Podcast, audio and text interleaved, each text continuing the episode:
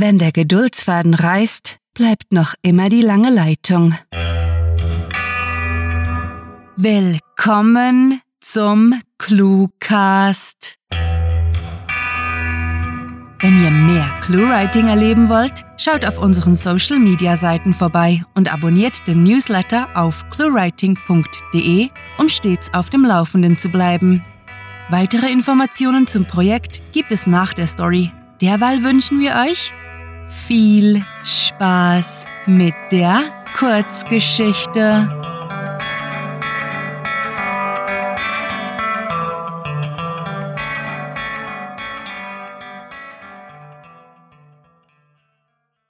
aus dem Kopierraum kommen.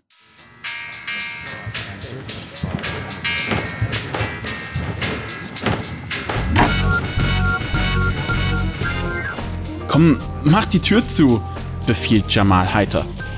Ich gehorche, lausche dem Klackern seiner Gürtelschnalle und starre in die Ecke des zerschlissenen Posters vis-à-vis -vis der Kopiermaschine. Ein grunzendes Ächzen ertönt, begleitet vom Rascheln seiner Jeans. Dann meint er, es kann losgehen. Ich wende mich ihm zu, lache daraufhin lauthals los. Da sitzt er nun, auf der Glasplatte des Kopierers. Die heruntergelassene Hose hängt in den Kniekehlen und seine Hände verdecken mir leider die Sicht. Dafür schenkt er mir sein charmantes Grinsen, ein extra breites noch dazu. Moment, du musst das Bein noch anheben, weise ich ihn an und merke, wie sich ein unangenehm nervöses Kribbeln in meiner Magengegend ausbreitet. Das Ding braucht eine Fernbedienung, schlägt er ungelenk seine Warte haltend vor.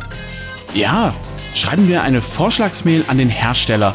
Schließlich ist die Vervielfältigung von Körperteilen ein beliebtes Hobby in Büros. er kicherte ob meines Kommentars, drängt mich dann zur Eile. Komm, mach vorwärts! So schnell wie möglich schiebe ich meinen Finger unter seinen Oberschenkel, drücke die grüne Taste und ziehe sie sogleich wieder weg. Ich befürchte, er könnte mein Zittern bemerken, meine Berührung als unangenehm empfinden oder sich wundern, wieso ich ihn zu lange anfasse. Er gluckst, zappelt mit den Füßen und spielt für wenige Sekunden einen Cowboy, der sein wildes Kopiergerät zureitet. Wir verziehen uns oft in den Kopierraum. Denn seit das neue IT-System im Unternehmen eingeführt wurde, wird der staubige Raum im Erdgeschoss kaum genutzt. Ich habe damals einen Monat vor ihm hier angefangen und mich fürchterlich deplatziert gefühlt. Vier Wochen später tauchte Jamal auf. Seine Krawatte baumelte traurig an ihm herab, das Sakko wollte nicht richtig passen, trotzdem sah man an seiner Körperhaltung sofort, dass er Großes vorhatte. Wir haben uns rasch angefreundet und sind auch vier Jahre später unzertrennliche Bürokumpels. Die anderen Anwälte nennen uns Riggs and Murdo, wahrscheinlich in erster Linie aufgrund seiner dunklen und meiner hellen Hautfarbe, denn ansonsten haben wir keine Gemeinsamkeiten mit dem ungleichen Ermittlerpaar. Jetzt du, fordert Jamal, amüsiert die Kopie seines Hinterns betrachtend. Keine Lust. Mein haariger Arsch wurde schon zu oft kopiert. Das Kopieren unserer verlängerten Rücken ist mehr oder weniger zu einem Ritual für uns geworden, das uns zwischen harten Verhandlungen, langweiligen Sitzungen sowie anstrengenden Fallbesprechungen aufmuntern sollte. Einmal habe ich sogar eines von Jamals Schwarz-Weiß-Bildern mit nach Hause genommen, es in der Schublade im Flur versteckt. Du hast recht. Aus dem Konzept gebracht, Jamal ganz Anwalt stimmt mir selten ohne Debatte zu, blinzle ich ihn an. Lass uns etwas anderes kopieren. Ähm, wir haben neulich erst Grimassen kopiert, gebe ich zu bedenken und überlege, ob ich zum Mittagessen in die Kantine oder zum Inder nebenan gehen will. Da schlägt Jamal vor, wie wär's mit deiner Zimtschnecke?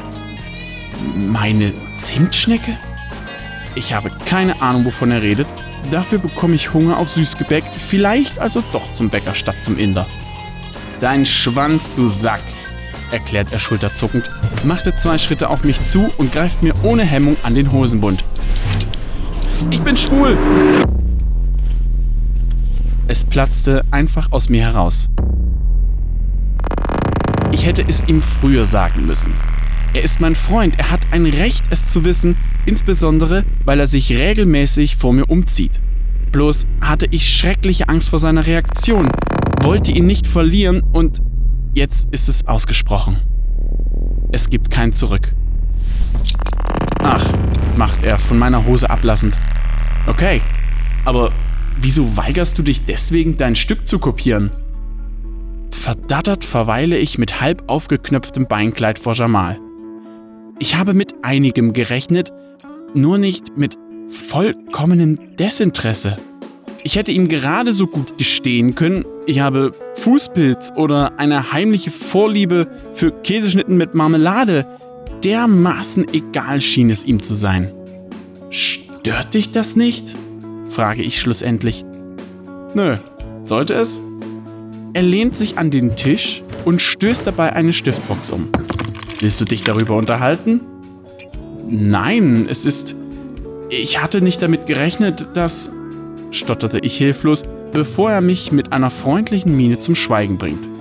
Du hast gedacht, ich finde meinen Kumpel plötzlich doof, weil er sich nicht für Titten begeistern kann? Tch, Blödsinn. Ich schlucke. Dann beginne ich langsam zu verstehen, was gerade passiert. Jamal war keineswegs verärgert oder gar angewidert von meinem Geständnis, ich hätte ihm von Anfang an vertrauen können. Danke, flüsterte ich und schaffe es endlich, sein Lächeln zu erwidern. Kein Problem. So, Hose runter und Gehänge auf die Platte. Modernismus in der Kirche meiner Mutter, Akzeptanz vom Stammtisch meines Vaters und nun der entspannte Ausdruck im Gesicht des Mannes, dem ich mich soeben offenbart habe. Jamal streicht sich die Haare aus den Augen, begutachtet das mehrheitlich schwarz gefärbte Papier, runzelt die Stirn, verzieht den Mund zu einem Schmunzeln und boxt mir anschließend auf den Oberarm. Au! Prächtig! Das hängen wir im Konferenzraum ans Whiteboard, plärt er und entwischt in den Flur. Während ich ebenfalls aus dem Kopierraum renne, geht mir einiges durch den Kopf. Vor allem, wie viel Glück ich habe, für mein Umfeld mehr zu sein als ein eigentlich irrelevantes Label. Ich nehme mir vor, anderen in meiner Situation Mut statt Paranoia zu vermitteln. Und für einen kurzen Moment darf ich den Druck vergessen, unter welchem so viele täglich leiden.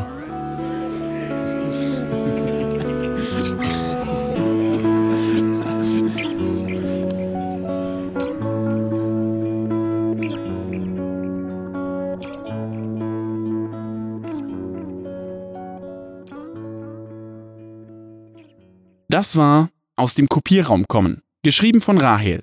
Für euch gelesen hat Michael Pietsch. Diese Kurzgeschichte spielte am vorgegebenen Setting Kopierraum und beinhaltete die Clues Zimtschnecke, Desinteresse, Fernbedienung, Modernismus und Fußpilz. Da sind wir wieder, zurück aus der wundersamen Welt des Cluecast.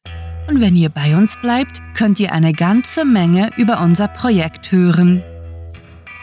Wir wissen, dass ihr den Cluecast überall hört. Auch da, wo eine App praktischer ist als ein Browser. Darum findet ihr unsere Hörgeschichten nicht nur auf unserer Website, sondern ebenso in praktischen Playlists auf iTunes, Stitcher, TuneIn und YouTube, wo wir euren Besuch und einen Klick auf Subscribe händeklatschend feiern.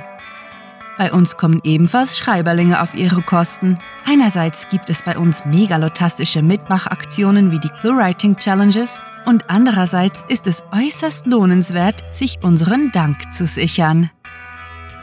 Wir möchten uns megalotastisch bei unseren Patreon-Fans bedanken, die sich für unsere Arbeit und euer Literaturvergnügen einsetzen. Möchtet ihr hier namentlich verewigt oder als Gastautor eingeladen werden? Habt ihr Lust auf exklusive Kurzgeschichten und viele Überraschungen aus dem Hause ClueWriting? Kein Problem! Auf patreon.com slash cluewriting erfahrt ihr, wie ihr euch und uns eine literarisch famose Zeit gönnt. Und kennt ihr bereits unsere Sprecher, die euch die Hörgeschichten taufrisch in die Gehörgänge liefern? Besucht diese Helden des Cluecast auf cluewriting.de und vergesst nicht, dem Echo ihrer Stimmen zu folgen. So, langsam aber sicher ist für heute Schluss, denn wir machen uns daran, die nächste Episode vorzubereiten. Mehr über unser Schaffen erfahrt ihr, wenn ihr uns auf Twitter und Instagram folgt und Hallo sagt.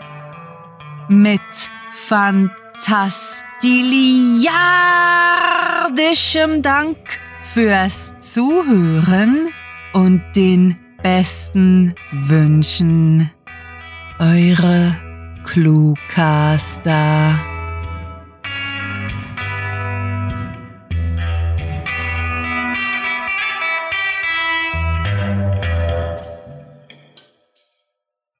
Wir alle sitzen manchmal in der Straßenbahn und fragen uns, wie würde die Stadt wohl nach einer Zombie-Apokalypse aussehen?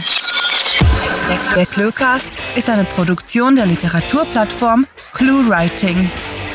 Für Feedback, Anregungen, Literatur und weitere Informationen begrüßen wir euch jederzeit auf www.cluewriting.de. Grandiotastischen Dank!